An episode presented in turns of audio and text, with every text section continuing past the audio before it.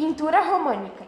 As pinturas românicas têm os temas religiosos e usam uma técnica do afresco, que são pinturas feitas sobre uma parede úmida. Eram geralmente feitas em igrejas ou catedrais. As pinturas religiosas eram utilizadas na, na alfabetização religiosa, pois na época ninguém sabia nem ler nem escrever. Feitas com cores vivas e fortes, elas preenchiam as paredes dos templos religiosos. Arte gótica. Dominada de artes das catedrais, ela era realizada nas cidades.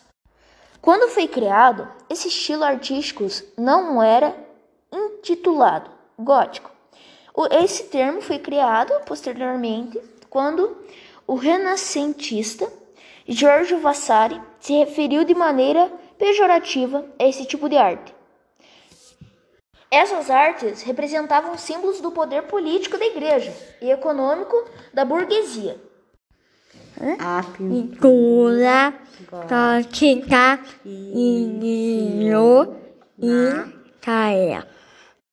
Usavam o naturalismo seu suave realista pinturas em muitas vitrais de igrejas. igrejas.